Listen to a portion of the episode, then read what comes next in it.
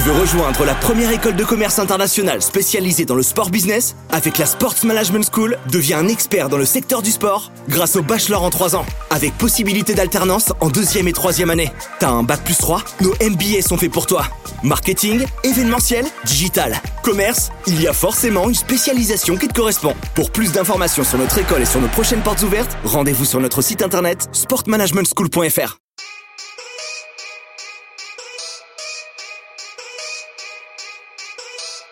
Second poteau Pavard. Benjamin Pavard. Christophe Dominici a pris le ballon. Passé Essai de Christophe Dominici, c'est un génie. Extraordinaire. Accélère Accélère. La victoire de Pierre Gasly. Il l'a fait. La victoire française. David Mignot, directeur académique de la Sports Management School. La SMS est une école de commerce spécialisée dans le sport business. Avec l'after du sport business, je vous propose de rencontrer des personnalités qui font et qui feront le sport de demain. À vos podcasts. Eh bien bonjour à tous, bienvenue sur ce nouveau numéro des afters du sport business, donc de la Sport Management School. Alors après Edgar Gros-Piron, on est en plein Jeux Olympiques de Pékin. Euh, moi je suis heureux d'accueillir Alain Jouve. Salut Alain. Salut David, merci beaucoup de me recevoir. C'est avec grand plaisir. On a, on a euh, avec grâce à Marie-Édith un, beaucoup de questions à voir. Je ne sais pas si on aura le temps de tout faire ensemble, mais en tout cas, il y a un beau sujet qui va nous intéresser sur, sur bah, les médias, bien évidemment, tout ce que tu as monté ces dernières années. Avant de rentrer dans le vif du sujet, euh, est-ce que tu peux euh, te présenter, revenir sur ton parcours et peut-être les deux, trois temps forts que tu as eu sur euh, bah, ces quelques dernières années? Oui.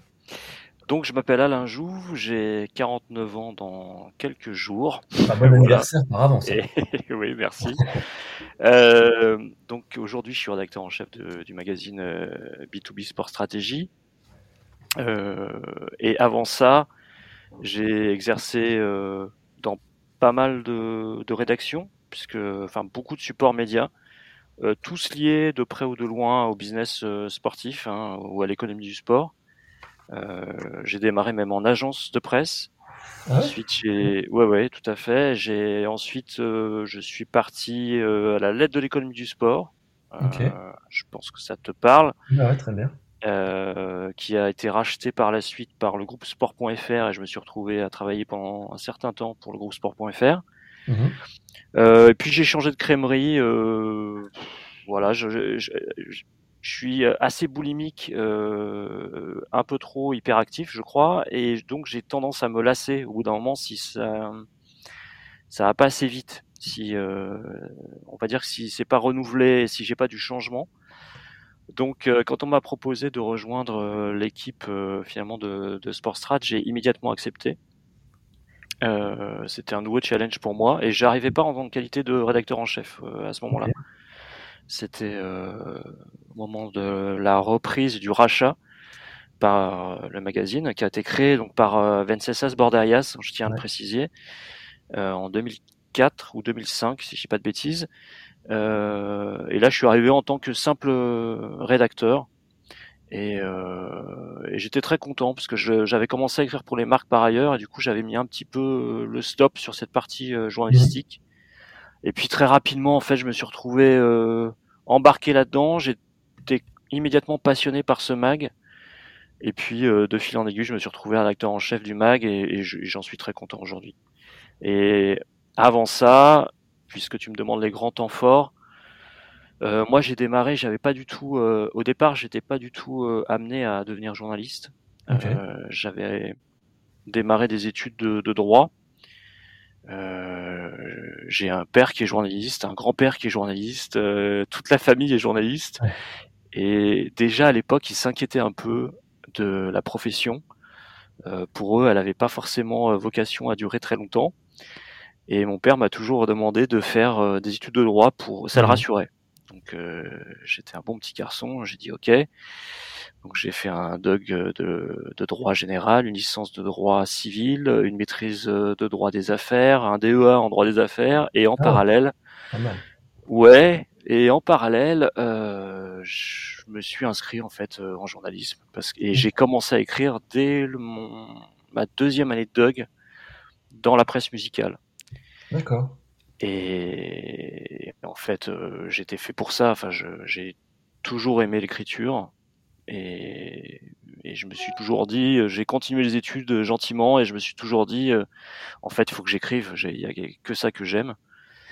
Et quand j'ai passé, quand j'ai terminé en fait à la fois sur la partie juridique avec mon DEA et sur la partie presse, mmh j'ai répondu à une annonce dans la presse au Figaro je, qui cherchait un juriste ou un journaliste. Euh, il se trouve que j'avais les deux casquettes, donc c'était assez formidable, un peu inespéré. J'ai répondu à l'annonce sans savoir du tout où je mettais les pieds. Et en fait, euh, je répondais à l'annonce euh, du rédacteur en chef à l'époque de la lettre de l'économie du sport. Ouais. J'ai été convoqué le lendemain et trois jours après, euh, j'étais embauché. Voilà. Ok. ça va. Oui, oui, c'était drôle de voir justement l'enchaînement. J'étais persuadé que j'allais pouvoir partir en vacances tranquille et en fait non, pas du tout. J'ai dû attendre un an, mais j'étais ravi et j'ai mis à peu près deux ans sans mentir, j'ai bien mis deux ans avant de maîtriser parfaitement tout l'univers euh, du sport business, connaître tous les acteurs, savoir ce que faisait chacun, puisque je débarquais complètement. Je connaissais rien du tout.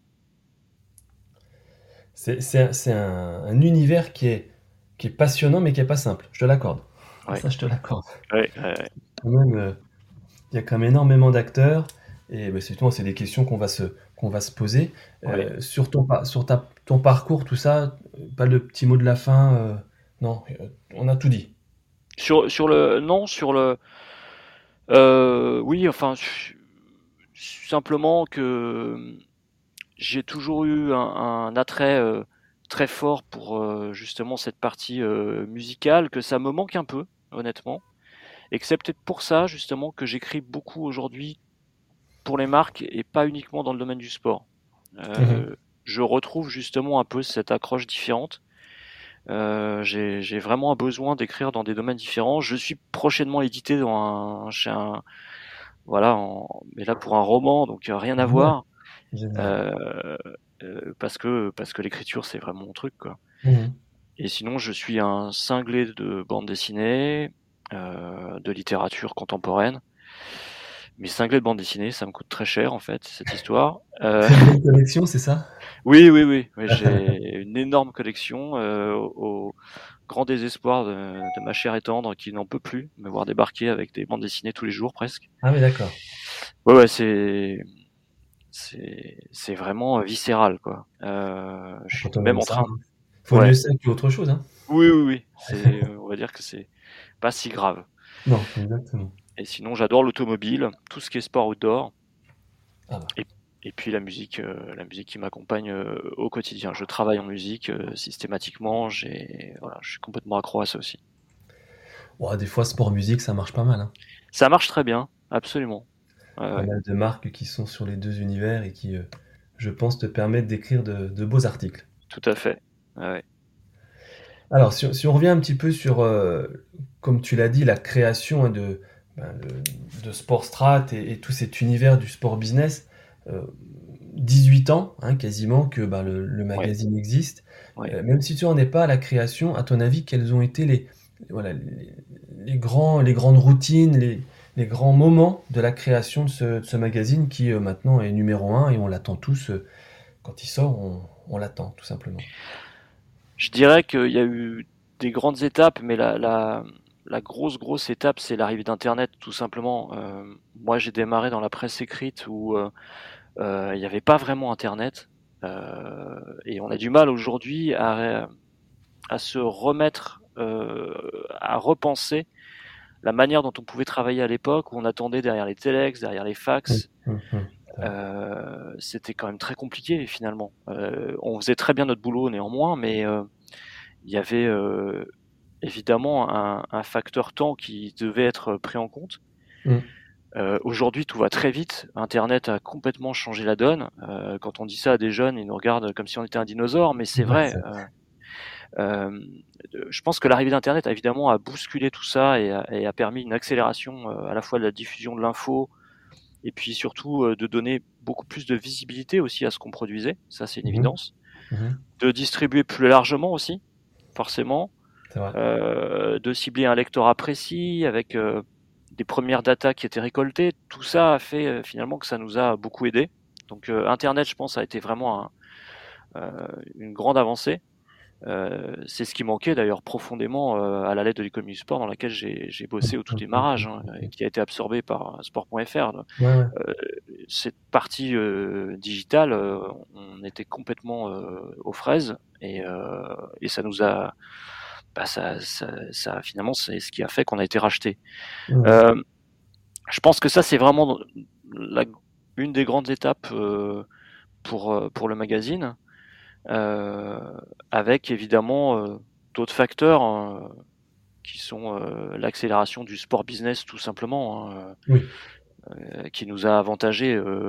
ça, c'est une évidence. Il y a une professionnalisation ces dernières années qui fait que, de fait, on est devenu presque indispensable dans, on va dire, l'observation du milieu. Voilà. Mmh c'est vrai, t'as raison. As raison. Et puis il y a eu Pardon, vas-y. Vas-y, vas-y, je t'en prie. non, puis il y a eu aussi pas mal d'obstacles. Il hein, euh, faut quand même le reconnaître. C'est, on parle de, de, moments forts, donc euh, les obstacles aussi, c'est et qui continuent parfois d'être problématiques. C'est tout simplement le prix de l'abonnement qui euh, parfois peut poser problème. Ça, il faut en être conscient. Ça peut constituer un frein, en tout cas. la pandémie, évidemment, a pas forcément aidé. Non, c'est sûr. Euh, surtout quand euh, voilà, je, je, rebondis sur ce sur ce prix d'abonnement ou quand il faut euh, faire des choix, bah, c'est pas forcément un abonnement professionnel B2B qui va être prioritaire. Donc on a été un peu touché par ce par ça. Ça repart très fort, donc on, est très content. mais pour revenir sur sur les opportunités, sur les les moments forts, oui, je pense que la, la professionnalisation des acteurs du sport, ça a été surtout un, un, un des principaux acteurs, un des principaux faits qui fait que le développement a été croissant et, et qu'on a pu euh, sortir un peu du lot comme ça. Et, on n'a pas beaucoup de concurrence aussi, il faut, faut, le reconnaître. Ça, j'allais le dire. J'allais effectivement le, le préciser qu'il n'y a pas de concurrent. Bah, il y a, euh, je vais être complètement ouvert hein, parce qu'en plus euh, on, se croise tout le temps et l'idée c'est d'être le plus objectif possible et le plus honnête. Hein. donc si il y a, y a Bruno, oui. Bruno Fraioli que je croise très régulièrement. On est sur euh, clairement euh, en frontal tous les deux. Euh, après c'est drôle parce que on, s'apprécie énormément avec Bruno. C'est vraiment un pote, donc on se retrouve forcément sur les mêmes événements. On se croise énormément. il nous arrive même de nous appeler pour brainstormer tous les deux alors qu'on est sur des, finalement des produits directement concurrents. donc c'est plutôt plutôt drôle. Voilà. Mais euh, non, sinon, il n'y a pas vraiment de concurrence, c'est vrai. Après, tu as beaucoup de newsletters qui sont présentes et qui, qui expliquent effectivement les marques ou qui expliquent les, les GESI, parce que c'est quand même des acteurs forts, etc. Mais c'est vrai qu'il n'y a, pas de concurrence directe sur, sur votre positionnement, et ça, ça c'est quelque chose qui est, à mon avis, appréciable. Je vais me permettre une, question. Tu, tu évoques l'arrivée d'Internet. C'est vrai que ça, ça a bouleversé euh, nos vies. Mmh. Mais est-ce que ça n'a pas bouleversé aussi votre manière d'écrire? Euh, oui, alors si, tu as complètement raison. Euh, on a euh, une obligation. Euh, aujourd'hui, on a le site internet et il y a le mag. Hein, Les deux sont vraiment dissociés. Ce sont deux équipes différentes.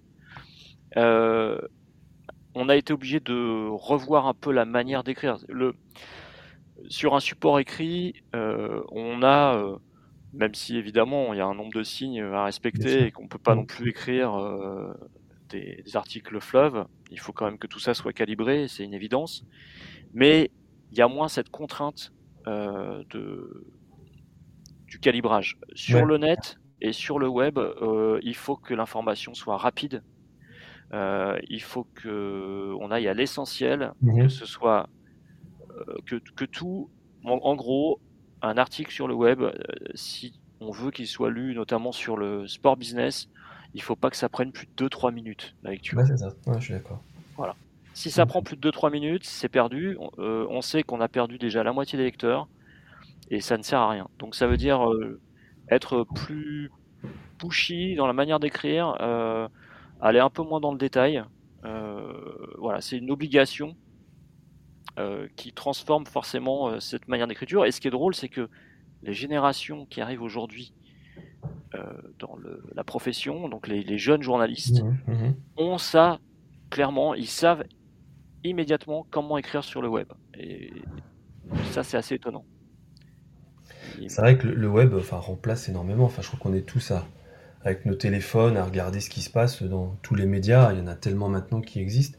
Euh, comment justement vous avez réussi à, à thématiser le, que ce soit d'un côté la, la partie écrite et la partie web pour justement rendre encore plus fort le, le magazine Il a fallu euh, le, le magazine, la, la difficulté qui, pour moi, n'est plus vraiment une difficulté parce que j'écris depuis toujours sur de l'hebdo, euh, avec un décalage du coup par rapport à l'actualité qui vous oblige à angler systématiquement.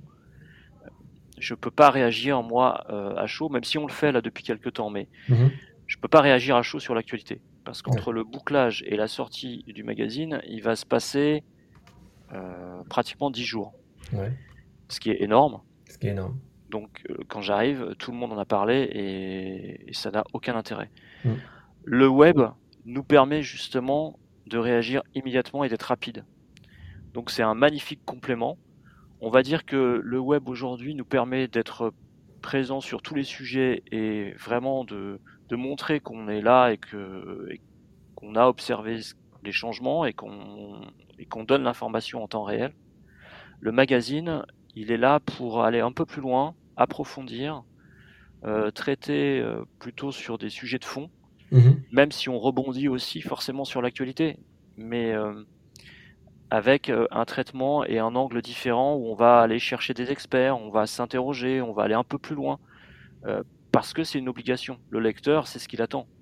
C'est euh, euh, qu'on lui dise que euh, ce qu'il a déjà lu une semaine avant dans l'équipe, ça n'a aucun intérêt. Donc forcément, on a une obligation d'analyse plus poussée, mais qui me convient très bien puisque j'ai encore une fois, j'ai toujours écrit dans ce contexte-là. Mhm. Donc Est-ce est-ce qu'en gros on peut se dire que le web c'est l'instantanéité et puis le magazine c'est le- l'analyse, la profondeur de- d'écriture, la profondeur de justement d'argumentaire des marques ou des événements? oui, tout à fait. Ouais, ouais. C'est euh, on rebondit sur l'actu dans Ouais. le mag et euh, systématiquement on va essayer d'aller un peu plus loin, on va se triturer les méninges pour savoir comment on va pouvoir traiter différemment le sujet. Là, j'ai récupéré tout à l'heure, euh, j'ai vu une info passer, j'ai trouvé le sujet absolument génial euh, sur ce personnage euh, dont j'imagine tu as entendu parler, qui s'appelle Dong Dong, Mhm. qui est un personnage de réalité virtuelle, enfin en, en IA, qui en ce moment commente un peu tout sur le cloud et intervient pendant les JO de Pékin. Mhm.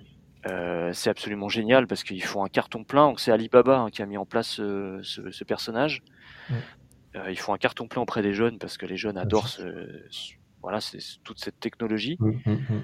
Donc là, je suis en train d'interroger euh, Alibaba, euh, notamment toute la partie techno, pour voir comment c'est, ça a été mis en place, quels sont les, les pourquoi est-ce qu'ils ont mis ça en place, quelles vont être les, les technologies qui vont être ajoutées, ce que ça va leur amener, parce qu'évidemment tout ça c'est pour la collecte aussi de data derrière.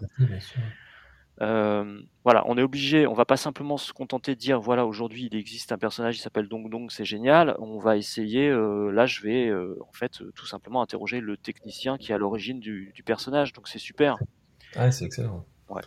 Bah, puis c'est c'est dans l'air du temps. Enfin, quand on regarde un petit peu l'évolution crypto-monnaie, les NFT, le métavers qui est en train de se, de se positionner, Ouais. et puis donc toute la partie sport qui est en train de, de rentrer dans, cette, dans cet univers, c'est, Ouais. On, est, on est à fond dedans, quoi. Tout à On fait. est à. On est dans l'air du temps. juste- Et c'est justement, enfin, tiens, on on rebondit sur une, une question de ce type-là, mais justement, est-ce que le, le, magazine pourrait évoluer justement sur une, une thématique euh, plus nouvelle technologie liée, euh, liée au sport? Est-ce que c'est quelque chose qui, euh, qui pourrait vous intéresser? Oui, oui, tout à fait. D'ailleurs, ce sont des thématiques qu'on a abordées assez, assez régulièrement. On, euh, on s'est intéressé, pendant très longtemps, on a ouvert le magazine euh, sur deux pages. euh, C'était il y a cinq ans, euh, Mhm. exactement. On ouvrait le magazine systématiquement sur deux pages e-sport. Il y a cinq ans, euh, les lecteurs ont eu une réaction immédiate qui était, euh, on va dire, euh, il n'y avait pas un emballement fort. Ouais. En gros, c'est à quoi ça sert C'est clairement ça a gêné même certains en disant mais l'e-sport c'est pas du sport. Euh, qu'est-ce que ça fout dans, dans sport stratégie? J'ai, on a néanmoins, euh, avec la rédaction, euh, pris le parti de continuer et on a continué et on a ouvert le mag avec cette double page e-sport pendant pratiquement cinq années. On s'était dit que ça durait le temps que ça durait. Ça a explosé, mmh. clairement. C'est devenu un élément phare dans, dans, le sport business. Et puis finalement, toutes les marques se sont ralliées à ça un peu trop, même par moment, puisque ça a longtemps été considéré comme un Eldorado. Ça l'est toujours d'ailleurs, hein, mais. Et, euh, et j'ai fini par le, Là, on l'a supprimé à la rentrée parce qu'on on avait évoqué tellement de sujets que ça devenait un peu redondant. Donc j'ai dit. Euh, et quand nous-mêmes on commence à se demander si, si on lasse pas le lecteur, ça veut dire qu'il faut partir, enfin qu'il faut changer de sujet. Ouais, je suis d'accord avec toi. Mais donc oui, c'est des sujets qu'on aborde évidemment. On abordait la data il y a très longtemps. On est en train de repréparer un sujet entièrement sur la data et justement sur le développement euh, des centres data dans les clubs pro. On a écrit il y a peu de temps un dossier sur les NFT. Ouais. On est en train de repréparer un dossier sur la crypto-monnaie parce qu'on avait écrit sur la crypto-monnaie il y a deux ans à peu près. Et en deux ans, il s'est passé énormément de choses. Ça a beaucoup changé. Donc on est en train de repréparer un dossier. Donc oui, ce sont des, thématiques qu'on évoque très fréquemment euh, pour le coup dans le, dans le mag. Euh, et, et, dont on parle aussi euh, en actu quand il y a une actu qui s'y prête. Ouais, non, c'est sûr. De toute façon, le, ça, je dirais qu'en 18 ans, vous avez vu évoluer le, le sport business. Tu en parles très justement, hein, le e-sport, les crypto-monnaies, les NFT maintenant. Bon, sans parler du, du métavers qui risque d'exploser. justement, est-ce que tu peux euh, analyser cette évolution du sport business? Comment tu, euh, bah, comment tu, ouais, comment tu le vois maintenant? Euh, ça, alors c'est, c'est vrai que c'est assez fou de voir comment ça, ça a explosé. Je dirais qu'il y a eu des grands changements et des grandes évolutions en sport business. Le premier changement ou la première évolution, pour moi, c'est vraiment lié à l'explosion du monde digital, ça c'est sûr, avec une résonance mondiale du sport business aujourd'hui si on prend un, exemple, si on prend un exemple pardon euh, précis, si on prend une couverture événementielle aujourd'hui, euh, quelle qu'elle soit, elle aura de toute façon un rayonnement à l'étranger. Ça, c'est une vraie force, évidemment, et c'est lié justement à cette explosion euh, digitale. Donc ça va obliger les organisateurs d'événements, agences marketing, les agences RP, à connaître aussi les spécificités des pays étrangers, systématiquement. Donc ça, c'est pour moi, c'est une vraie nouveauté. Euh, quand le vent des globes constitue le seul événement sportif majeur pendant la pandémie, son suivi il est mondial. Ils font des chiffres d'audience qui sont incroyables, exceptionnels. Pourquoi? Bah Parce que c'est le seul événement sportif, mais aussi parce qu'aujourd'hui la techno est telle que le rayonnement il est euh, international. On a eu la possibilité de suivre, enfin en tout cas moi j'adore la voile, je mmh c'est vraiment une de mes passions. tout à l'heure. Hein, oui, oui, oui, j'ai dit. Ouais. c'est vraiment une de mes passions. Je rêve euh, de, m'installer sur un bateau. Voilà.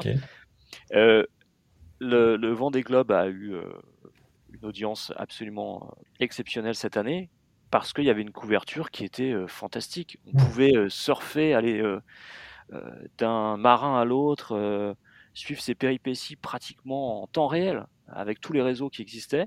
Mmh. Le suivi sur la plateforme du Vendée qui était, je trouve, exceptionnel. C'est clair.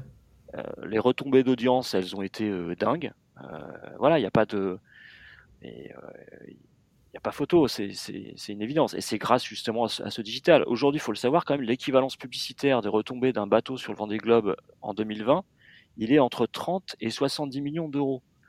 Le chiffre, il est quand même dingue. Et tout ça grâce, mmh. grâce à ce monde digital. Donc pour moi, il y a cette explosion-là. Il y a la professionnalisation dont on parlait tout à l'heure du secteur quelle que soit la discipline. Euh, ça, c'est vraiment un constat que j'ai relevé au fil des années. Euh, il y a une obligation aujourd'hui d'être efficace euh, si vous voulez être visible. Donc, si on reste dans l'événementiel sportif, parmi la, masse, évidemment, des, événements qui sont organisés systématiquement, il faut se détacher, c'est primordial.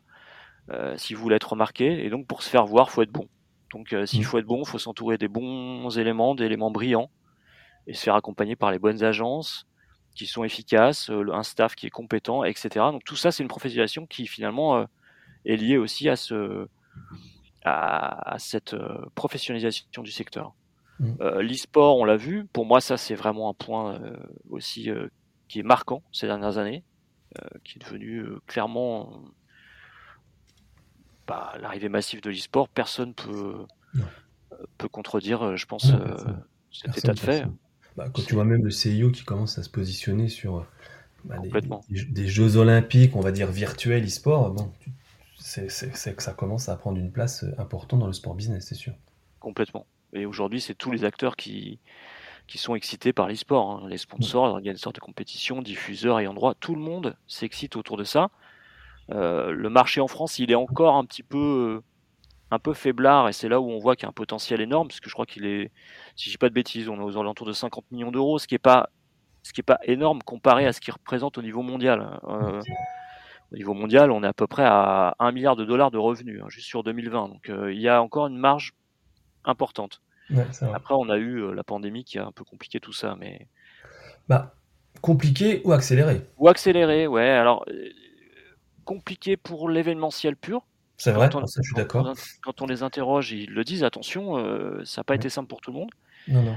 En revanche, c'est vrai qu'en termes d'audience et de captifs, là, ça a été exceptionnel. On ah est à presque 500 millions aujourd'hui de captifs dans le monde qui jouent régulièrement soit en gaming, soit en e-sport. C'est énorme. Ah, c'est énorme. Ah oui, c'est énorme. C'est énorme. Euh, voilà. Euh, si je devais continuer, il y en a plein évidemment, hein, mais il y a un regard d'intérêt aussi qui est très fort depuis certaines années, je trouve, pour le sport féminin. Euh, un intérêt naissant pour certains. il faut pas le. C'est vrai. Faut pas s'en cacher. Je suis d'accord avec toi. Qui prend beaucoup d'ampleur la, création du Tour féminin euh, cet été en cyclisme, euh, les rênes ont été confiées d'ailleurs à Marion Rousse. Mm. Euh, c'en est une, bonne illustration, je trouve. Bah, step by step, hein, le foot, le rugby, maintenant le cyclisme. Alors on revient parce que il y avait un Tour de France féminin qui a été bah, arrêté. Bah, je pense, et tu, confirmeras ou pas, plus par rapport à des, droits médias qui étaient plus là hein, pour payer tout simplement leur gars. Tout à fait. Mais bon, c'est vrai que le fait de les, les voir revenir, c'est c'est bien pour tout le monde. C'est très bien. Oui, oui, c'est bien parce que, parce que les femmes sont inspirantes pour les marques, je pense. Mm. Elles délivrent des messages qui sont différents. Exactement. Et donc, c'est très bien qu'il y ait cet élan autour des, sports féminins. Il était temps, j'ai envie de dire. Ouais. Donc, euh, ça, c'est une, très bonne chose. Euh, moi, ce qui marque aussi, c'est la starisation des sportifs. Ça, c'est. Euh, c'est assez dingue si on compare à il y a une vingtaine d'années euh, de voir aujourd'hui euh, ce que certains sportifs peuvent représenter, mmh. avec les salaires aussi qui deviennent pharaoniques. Ça, je suis d'accord. Et qui sont parfois complètement dingues d'ailleurs. Hein. Je crois que le plus haut salaire aujourd'hui, c'est, si je dis pas de bêtises, hein, je crois que c'est Conor McGregor en MMA. Je crois qu'il gagne 180 millions de dollars par an.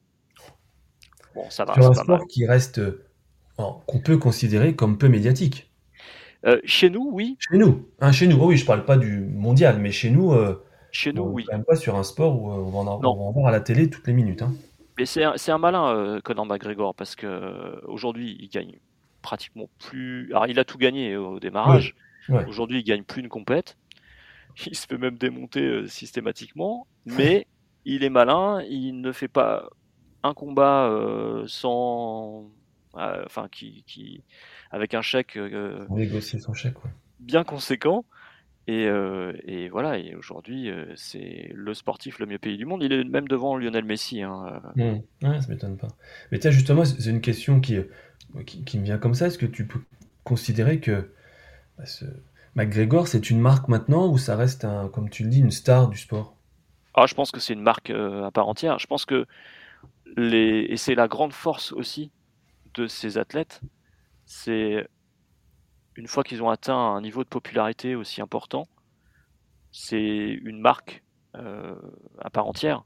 Mmh. Mmh, Aujourd'hui, si on regarde un Ronaldo ou euh, un Messi, un, Prescott euh, en football américain, d'ailleurs, il y a pas louper le. Faut pas louper la finale. Super Bowl. ou un LeBron James, tous ces, tous ces gens aujourd'hui, c'est une marque à part entière. Ah oui, je suis d'accord, mais je te rejoins. Mais alors tiens, justement, c'est une question pour le, euh, pour le mag. Est-ce que ça pourrait pas devenir une thématique aussi de voir comment le, le- la star devient une marque? Si, clairement, ça, ça pourrait être un sujet très intéressant. Je vais le noter. Je te remercie, David. Ah, voilà, Je vais, je vais t'associer. euh, avec grand À la plaisir, rédac. quand tu veux, quand tu veux, avec Ça, grand tu- plaisir. Mais c'est sûr que non, mais, mais, mais tu as raison. Enfin, on, on le voit même encore au JO, on le voit sur tous les terrains, euh, qu'ils soient voilà, de, de glace ou, ou- ou d'herbe, peu importe. Les stars sont devenues des marques et, et elles gèrent, comme tu le dis, des millions et des millions. Et pas simplement des millions, elles gèrent aussi euh, des millions de fans. Oui. Et des millions de personnes qui les suivent et qui vont les encourager ou tout simplement faire un peu comme elles. Quoi. Donc la- cette influence du sport, elle a, évo- elle a évolué aussi. Exactement. D'ailleurs, si, si ils sont, s'ils ont des revenus aussi importants aujourd'hui, c'est pas non plus euh, par hasard. Mm. C'est, c'est pas juste parce qu'ils sont très très bons dans leur sport. C'est parce que derrière, ils drainent une économie énorme. Ouais. Euh, quand on parle d'un McGregor qui est à 180 millions de dollars de revenus, en revenus sportifs, il est à 22 millions Ouais. de dollars. Ça veut dire qu'en revenus extra-sportifs, il est à 158. Mm. Donc s'il est à 158 millions de revenus extra-sportifs, c'est qu'il amène énormément euh, aux marques et euh, à tout l'univers, bien évidemment. C'est leur grande force. Quand Mhm. Lionel Messi est arrivé euh, sur le championnat français, après cette euh, affaire Mediapro qui a fait quand même beaucoup de bruit, Ouais, euh, où tout le monde râlait, euh, l'arrivée de Messi euh, au PSG, ça a quand même calmé euh, finalement tous les diffuseurs. Bien sûr, bien sûr. Tout le monde s'est dit bon bah formidable. En fait, le championnat reprend un peu euh, du poil de la bête grâce à Messi. euh, euh, chouette. C'est un bonhomme. C'est quand même incroyable. Ah ouais. Ah mais je te rejoins, mais c'est un petit... enfin, le PSG avait fait le même coup avec Beckham, hein. Tout à fait. On sait qu'ils sont assez, euh, assez malins sur euh, les stars qu'ils font venir pour augmenter leurs revenus et puis effectivement aussi augmenter les audiences. Ça, je te, ça, je suis assez, euh, assez d'accord avec toi. On, on va, on, va, on va changer de sujet Oui. et on va parler Jay-Z. Hein, je pense que c'est le, bah, le moment. hein. De toute façon, euh, les grands événements sportifs internationaux, que ce soit en, en direct à l'heure actuelle à, à Pékin ou dans quelques mois sur le, le territoire français. Est-ce que tu penses que l'arrivée de la Coupe du Monde de rugby, même si elle s'est déjà faite en 2007, mais surtout les Jeux Olympiques vont encore euh, professionnaliser ou tout simplement euh, permettre cette, euh, une amélioration, une augmentation du sport business en France? Oui, c'est certain. Il suffit ne serait-ce que d'analyser aujourd'hui un petit peu le marché. On sait que la crise Covid a eu comme incidence de faire baisser de, entre 20 et 25% l'engagement sponsoring en France des marques. Mhm. Mhm. Donc, C'est énorme. C'est un, Ouais. un chiffre évidemment qui fait un peu peur.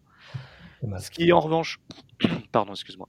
Ce qui en revanche est très encourageant, c'est de voir que de nouvelles marques sont en train de s'engager et que celles qui étaient présentes depuis euh, un certain temps, qui sont des marques très connues dans l'univers du sponsoring, s'engagent encore plus en vue justement à la fois de euh, cette Coupe du Monde de rugby et, et surtout en vue des JO de Paris en 2024.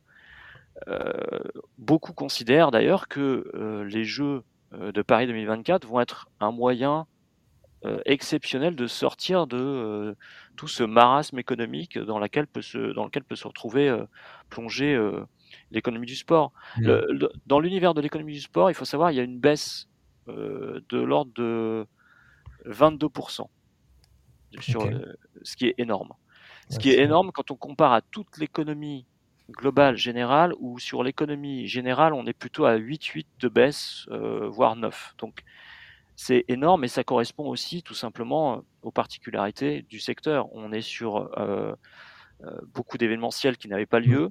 Mm. Euh, forcément, euh, c'est compliqué. Euh, une économie qui est beaucoup basée aussi sur la billetterie et sur Mm. la vente aux spectateurs. Dans la mesure où on met plus personne dans les stades, forcément, ça, ça donne des chiffres catastrophiques. Donc, si on repart sur une, si on a une belle relance, comme on l'espère, et euh, avec cette, euh, ces Jeux 2024 qui sont, euh, euh, enfin moi, je, je, je, je me réjouis de, de ces Jeux, mais je pense que, j'imagine que c'est pareil pour toi. Oui, bah oui. ça va être tellement exceptionnel d'avoir ça Ouais, chez nous. clair. On en profitera là et je pense qu'après euh, il faudra attendre un certain temps avant que ça revienne et je pense que je serai Ah plus oui. là.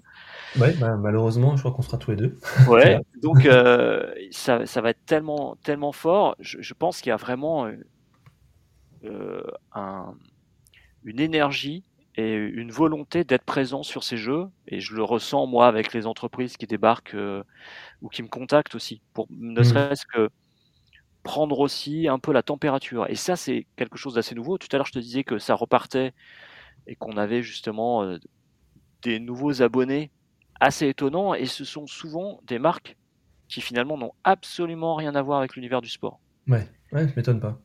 Et qui viennent, qui s'abonnent pour observer, voir ce qui se fait, soit s'en inspirer, soit prendre un peu la température avant de débarquer. Hmm. Non, mais ça m'étonne pas. Donc euh, oui, de fait, ça va avoir des changements. Et puis, enfin, ça va, ça va, euh, ça, ça, ça, ça- ça va motiver un peu tout le monde. Et je pense qu'il va y avoir euh, beaucoup d'entreprises qui vont s'engager dans cette voie, et avec une accélération du digital, de la technologie autour du digital, du cloud, de tout ce que l'on peut imaginer, des métaverses. On en parlait tout à l'heure. Mm.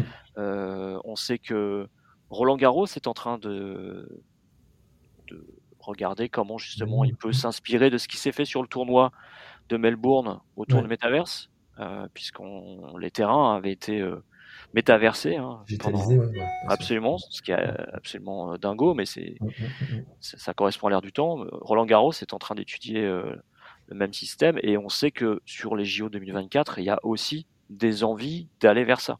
Bien sûr. Donc je pense qu'on a, on, a- on va avoir de belles surprises, ça c'est sûr.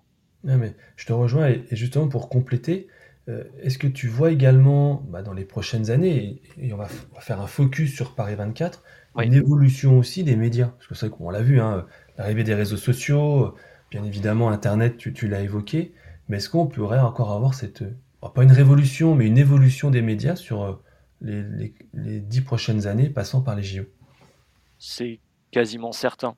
C'est, une très bonne question, euh, David. C'est en fait, il suffit d'observer aujourd'hui. Alors moi, j'ai la chance d'intervenir dans pas mal d'écoles de commerce auprès de jeunes, euh, dans le marketing du sport, ou, ou, euh, et, et du coup, je les observe. Je regarde Mhm. comment ils travaillent aussi Ouais, et, ouais. et comment ils consomment. Mhm. Et je les trouve extrêmement malins. Ouais, c'est vrai. Ils s'adaptent très très vite. Mm. Euh, les outils, ils les adoptent en un temps record. Ils les euh, subliment aussi parce que Ouais. euh, ils arrivent à en faire des choses exceptionnelles. Donc oui, c'est quasiment évident. Euh, la vidéo, à mon avis, va s'imposer de manière très très forte. Mm. On sait la technologie et les avancées des, des appareils aujourd'hui. euh, quand je dis appareils, je parle des smartphones Ouais. qui devient quand même l'outil de vie de tout le monde, c'est absolument fou. Moi, je me souviens quand les premiers téléphones mobiles sont arrivés, enfin, c'est même pas les premiers téléphones mobiles, c'est mon père qui revenait d'un reportage euh, en Italie Ouais. et qui me dit c'est incroyable, les Italiens, ils sont tous greffés avec un téléphone à l'oreille. Et je dis ah bon? Et c'était parce que ça a vraiment démarré chez eux euh, après les États-Unis et, et c'est arrivé très peu de temps après chez nous. On était quand même loin d'imaginer à l'époque Ouais. euh, que ça allait devenir un- presque un outil de travail quotidien et un outil de médias et d'information euh, aussi. euh, Enfin, c'est- aujourd'hui, c'est devenu l'outil numéro un quand même. Ah bah, c'est sûr, mais je sais pas si t'es un peu comme moi, mais la première chose que je mets dans ma poche, c'est mon téléphone. Avant, c'était mes clés. Ouais, absolument. Hein, Pareil. c'est- C'est Mais- moi, la première chose que je vérifie si j'ai pas oublié, c'est mon téléphone. Le Exactement. reste, ouais. Exactement. Demain, j'oublie mes clés, bah, je peux appeler effectivement à la maison pour euh, bah, qu'on m'ouvre, quoi, tout simplement. Alors qu'avant, ben, c'était un peu mal, quoi. Et, et clairement, je pense que le mobile demain hum, va nous surprendre. Oui. J'ai vu euh, des évolutions à la fois euh, chez en Android et, et chez et chez Apple. Apple. Euh, c'est absolument dingue ce qui est en train d'arriver. Au mois de novembre, là, le, la nouvelle version de l'iPhone, il est euh, il est sidérant en termes de, de technologie et en termes d'image. Donc euh. Non, tout ça va permettre, je pense, aussi, finalement, à chacun de créer presque peut-être son média. On a vu que les vlogs étaient très en mode euh, à une période. Alors je sais pas, j'ai l'impression que c'est en train de retomber un peu ça. Ouais, c'est vrai, je suis d'accord. Mais euh, chacun est presque en mesure aujourd'hui de devenir un média à part entière.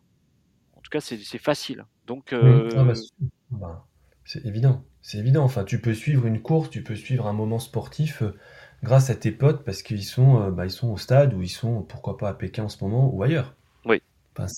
c'est devenu incroyable. En t'abonnant à la bonne chaîne ou à la bonne personne, tu peux tout suivre, quoi.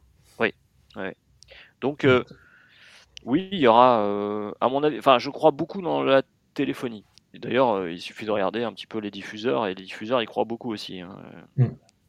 Ça, c'est ah la téléphonie, elle fait partie de nos vies, et je pense que elle va malheureusement pas en sortir. Un, sondage récent, là, euh, alors je sais plus, euh, je me demande si c'est pas chez Kantar.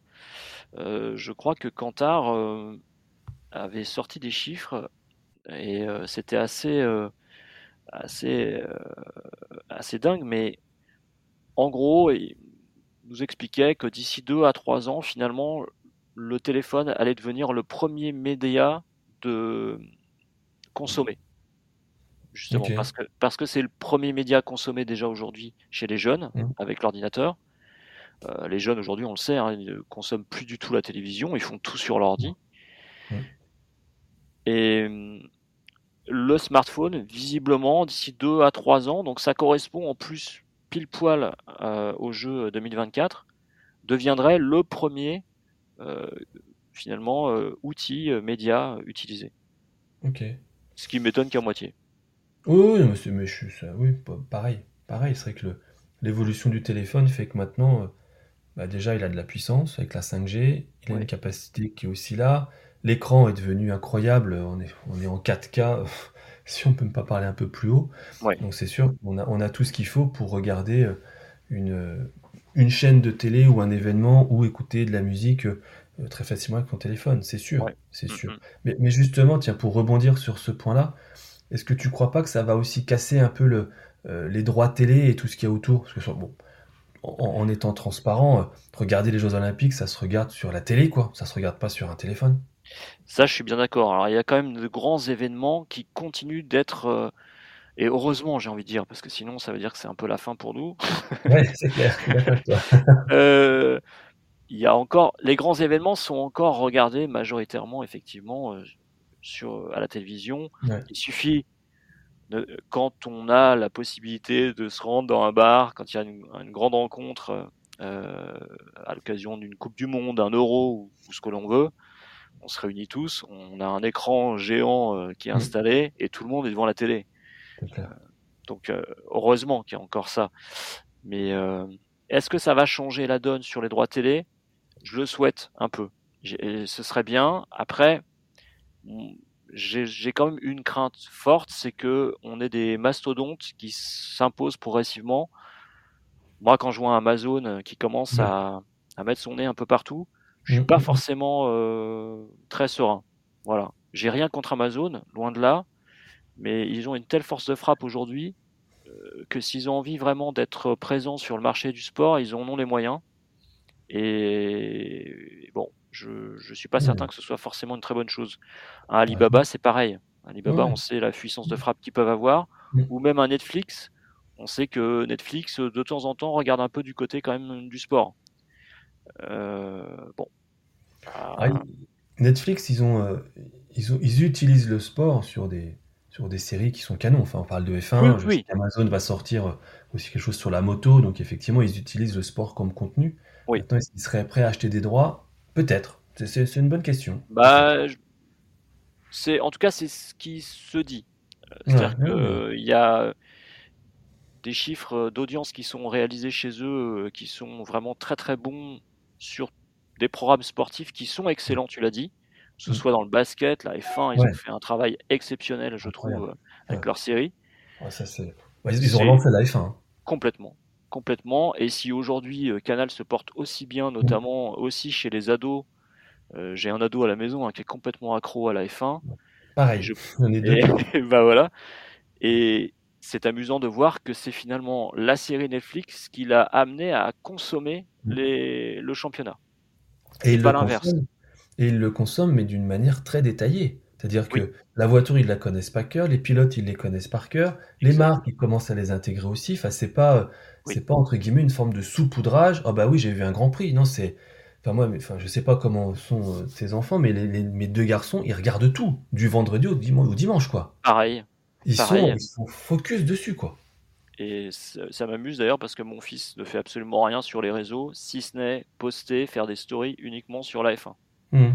les qualifs, euh, les... Ah, c'est incroyable. Il est complètement accro à ça. Ah ouais, bah, pareil. J'en ai deux à la maison, c'est les mêmes. quoi. C'est...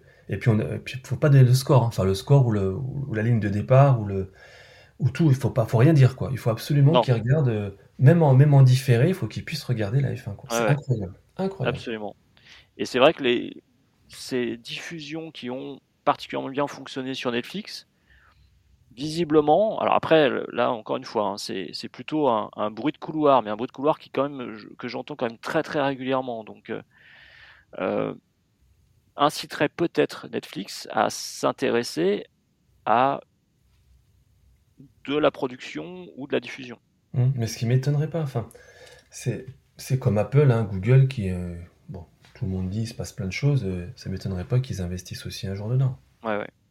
On l'a vu, euh, Netflix, euh, quand, il a quand ils ont décidé de produire vraiment des grands films, le dernier film de Jeanne Campion qui est présenté là aux Oscars, mm. je crois qu'il est nominé plus de 20 fois.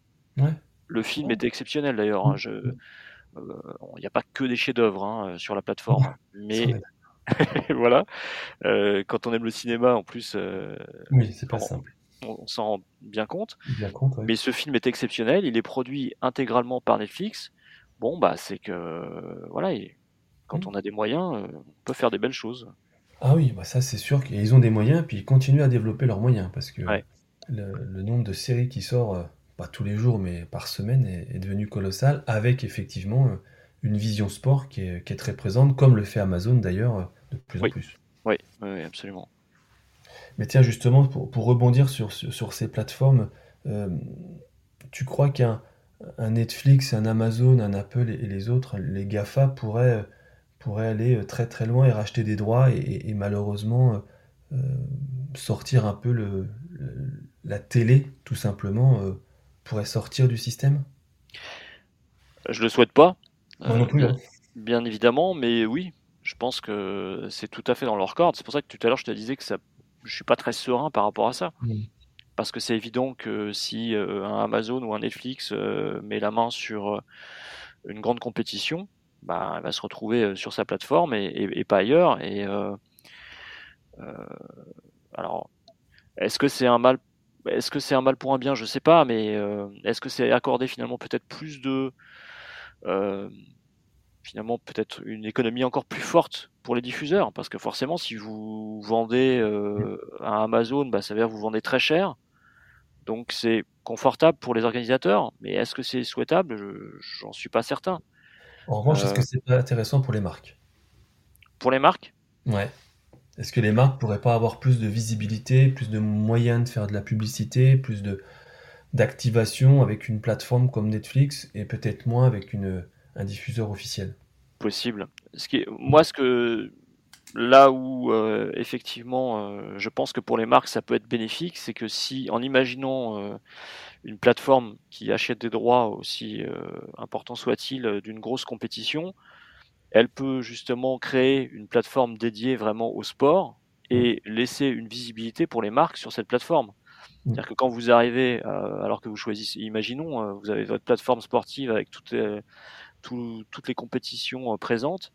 Vous arrivez sur cette plateforme et puis vous avez euh, des marques euh, partenaires qui sont présentes et qui s'affichent.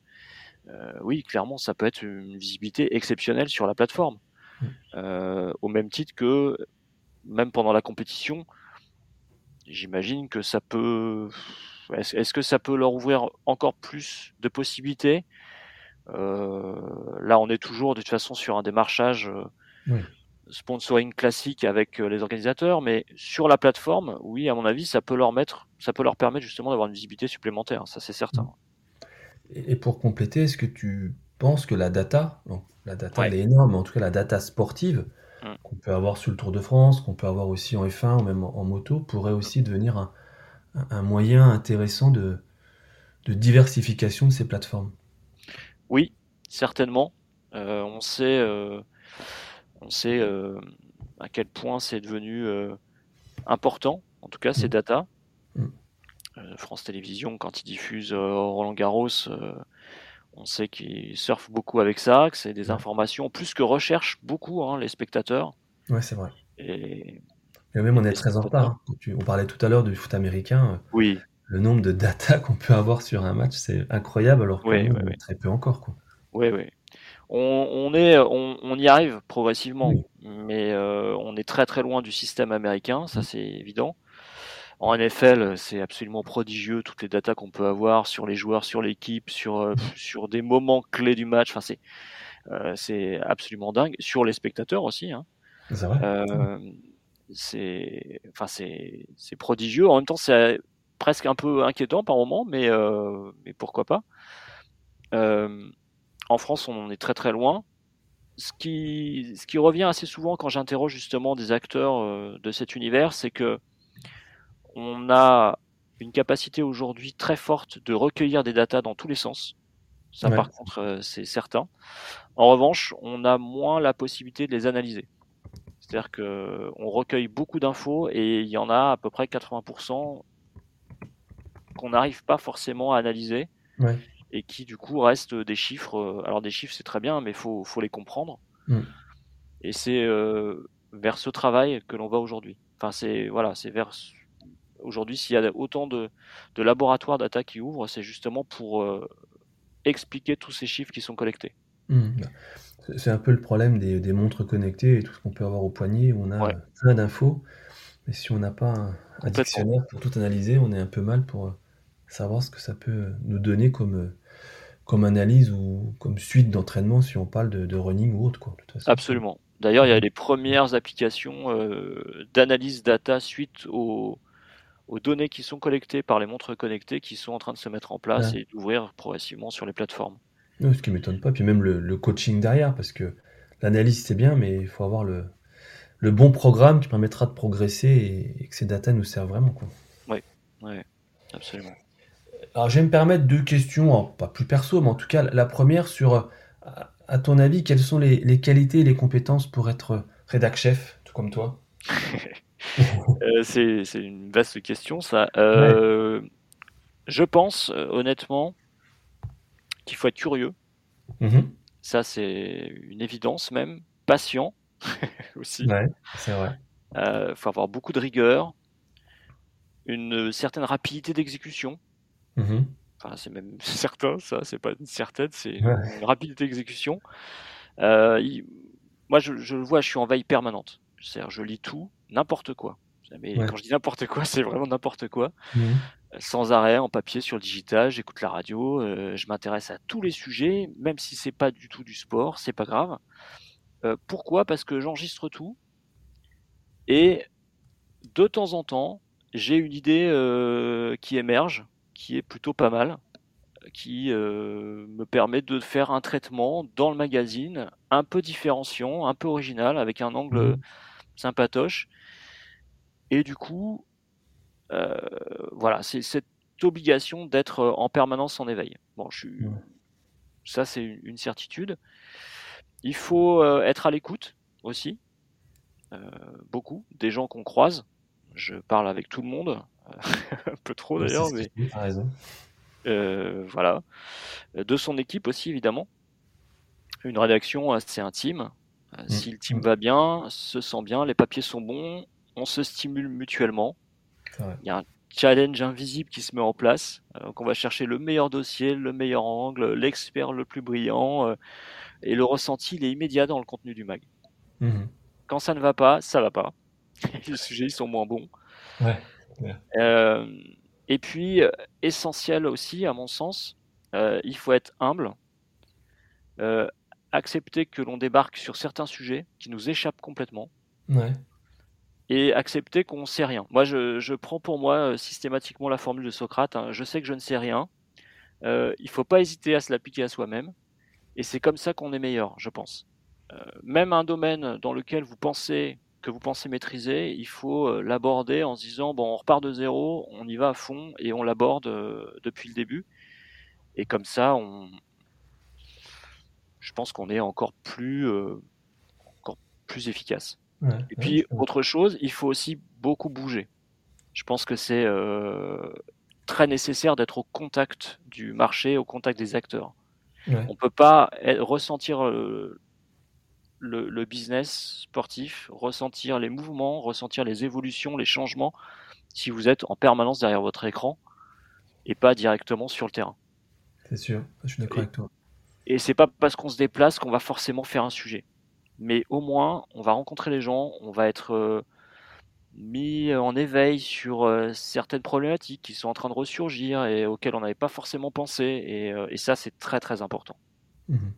Mhm, Donc, quand on est dans une période de Covid avec Ah un- une mise sous cloche, on est un petit peu inquiet pour la suite et, on se demande comment on va bosser. Et puis bon, finalement, on, on y arrive très bien parce qu'on a une capacité d'adaptation euh, qui est exceptionnelle. On a tous réussi à, à passer ce moment. Bon, Ouais, on a, ouais. on a passé de la Ouais. pandémie à l'épidémie, ça devient meilleur pour tout le monde, mais bon, Ouais, ouais, faisons les doigts que tout, soit, tout ça soit derrière nous. exactement. Une... oh, c'est pas une dernière... c'est une dernière question, puis après je te donnerai le, le mot de la fin, mais Ouais. tu as, parlé de, la, de ta passion, la musique. Oui. Hein, c'est quelque chose qui, voilà, qui, qui est, qui est très important pour toi. Oui. Est-ce qu'au fond de toi, tu n'aurais pas cette envie de créer un, un mag euh, musique ou de créer peut-être un, un lien entre sport et musique? Si, j'ai, honnêtement, j'y ai très souvent pensé. J'ai créé un mag musique, ça faisait partie des choses, euh, bah, des, des rêves que j'avais. Bon, j'ai, j'ai rapidement, euh, je suis rapidement passé à autre chose parce que euh, le, le- l'univers de la presse musicale est un univers qui est très compliqué, qui a beaucoup de mal vraiment à, à émerger. Euh, enfin, galère pour dire les choses, euh, c'est, complexe. Quand on Mhm. voit qu'un magazine comme les Un Rock Ouais, c'est euh, où j'ai eu la chance justement de, de piger pendant quelques années, euh, finalement se retrouve aujourd'hui à faire un, un, un mensuel et à, à produire quelques infos par-ci par-là. Enfin, la rédaction, elle a été réduite euh, au plus strict minimum. On, on sent que le, le, le mag est un peu en perdition. Moi, je ne retrouve pas du tout euh, le, le grand rock de, de l'époque. Euh, je les ai tous, hein, donc ça prend une place incroyable, hein, parce que j'ai tous les Arocs depuis numéro 1. Donc, euh, Ah ouais, ouais, ouais, ouais. Donc, euh, ah là, oui. entre les BD et puis euh, les mags, oui, oui, oui. Un peu de place. J'ai, oui, oui, je, je, je suis pas un cadeau. Hein, le, je, ça, sincèrement, je, je suis pas un cadeau. Mais euh, et le numéro 1, je me souviens, c'était Leonard Cohen d'ailleurs, euh, le premier. ah ouais. le premier euh, première couve des Inrocks. Euh, j'ai, toujours rêvé de faire ça. Ça, c'est une certitude. Alors, euh, combiné avec le- la musique, ce serait une très très bonne idée parce qu'en plus, il y a des liens euh, évidents. Mm. Euh, les deux sont, sont très très liés. Euh, je, je pense que je pourrais faire quelque chose d'intéressant si j'associais ces deux passions, c'est certain même. D'ailleurs, si un, un auditeur euh, se sent pousser des ailes et, et souhaite produire un support, qu'il n'hésite pas. Mais non, c'est ouais, ce serait ce serait chouette. Ce serait vraiment très très sympa. Ça me manque en plus beaucoup l'écriture Ouais. dans, dans cet univers-là. Ouais. Et d'ailleurs, je sais pas si c'est drôle, hein, c'est vraiment une anecdote, mais ma première interview, c'était euh, en musique, donc c'était un groupe marseillais qui s'appelait DiMaggio. Euh, Alors le lien, hein, évidemment, hein, puisqu'on avait, on était sur un grand, un grand sportif hein, du baseball ici. Mhm. Euh, je sais pas si c'était un signe euh, que j'allais euh, me retrouver dans, dans la presse sportive comme ça, business, mais mais c'était euh, le premier groupe de, de rock que j'ai interrogé, qui n'existe plus d'ailleurs, je crois, aujourd'hui. Bah, Donc euh, oui, pourquoi pas, j'aimerais eh, bien. ce serait pas mal. Ce serait pas mal. On arrive sur euh, bah voilà, notre heure. Ouais. C'est passé beaucoup- vite, hein. C'est passé très vite, ouais. Est-ce que tu peux conclure ce, ce podcast avec, allez, peut-être un ou deux conseils pour, bah, pour nos auditeurs et puis, puis on finira tranquillement? Alors conseil euh, par rapport à quoi? En général ou... Ouais, général, toi, bon, on va dire que le, bon, par rapport à l'école, peut-être un ou deux conseils pour nos étudiants. Voilà comment, euh, comment toi tu peux les, leur donner quelques, quelques petites idées pour la suite. Ou Petites leur suite, idées, tout simplement. Ouais, moi, je pense qu'il faut. Je, je, le vois justement en étant en contact des jeunes aujourd'hui. C'est ne pas hésiter du tout. C'est-à-dire que tous ceux qui performent, que je trouve très bons, certains même qu'on récupère parfois chez nous quand ils sont très bons, c'est ce qu'il faut. bah ouais ouais, je les ramène euh, à la rédac.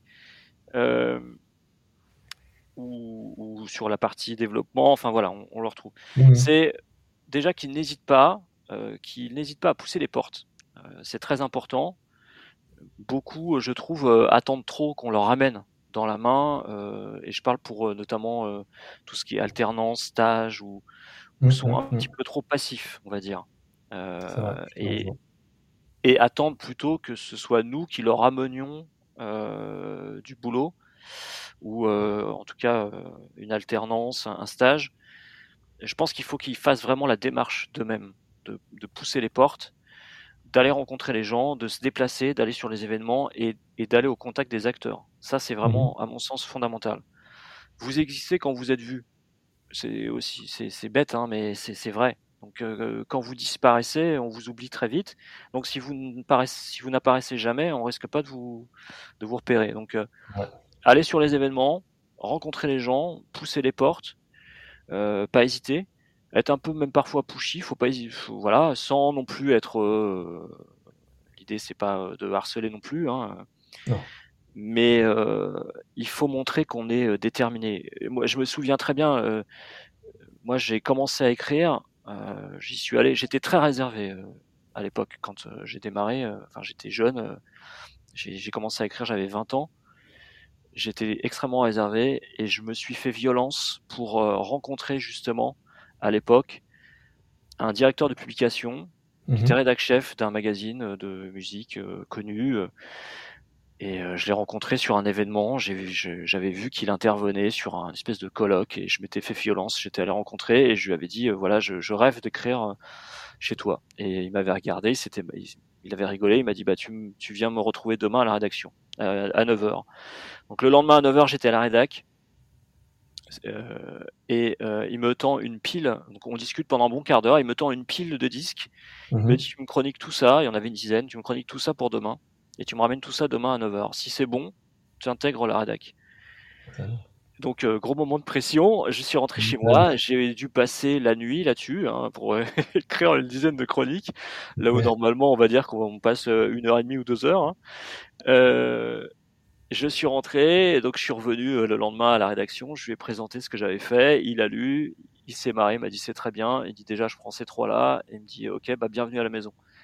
Et c'était top, franchement, euh, euh, c'est exceptionnel, donc euh, il faut, voilà, faut juste oser tout simplement, et, et puis encore une fois, si pas non plus se fermer dans un domaine, c'est-à-dire que je vois trop d'étudiants qui ont peur parce qu'ils s'engagent par exemple dans une école qui est plutôt marketée sport.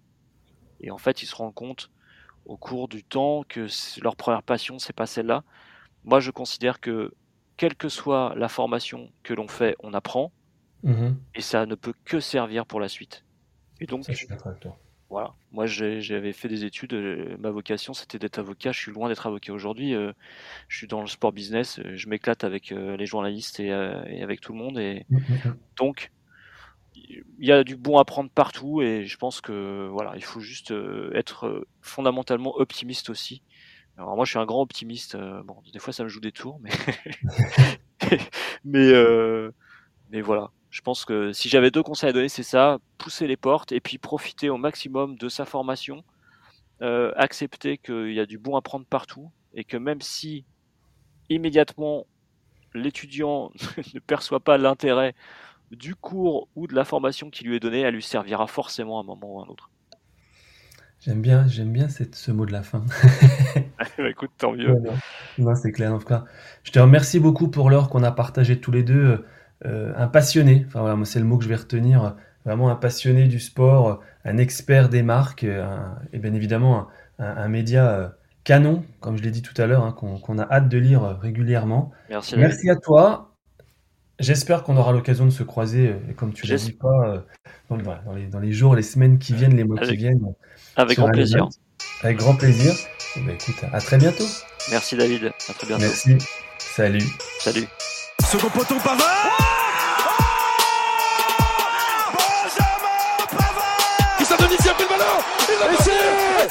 Essai de Christian Dominici, c'est un génie Extraordinaire Accélère Accélère La victoire de Pierre Gasly Il l'a fait La victoire française David Mignot, directeur académique de la Sports Management School. La SMS est une école de commerce spécialisée dans le sport business.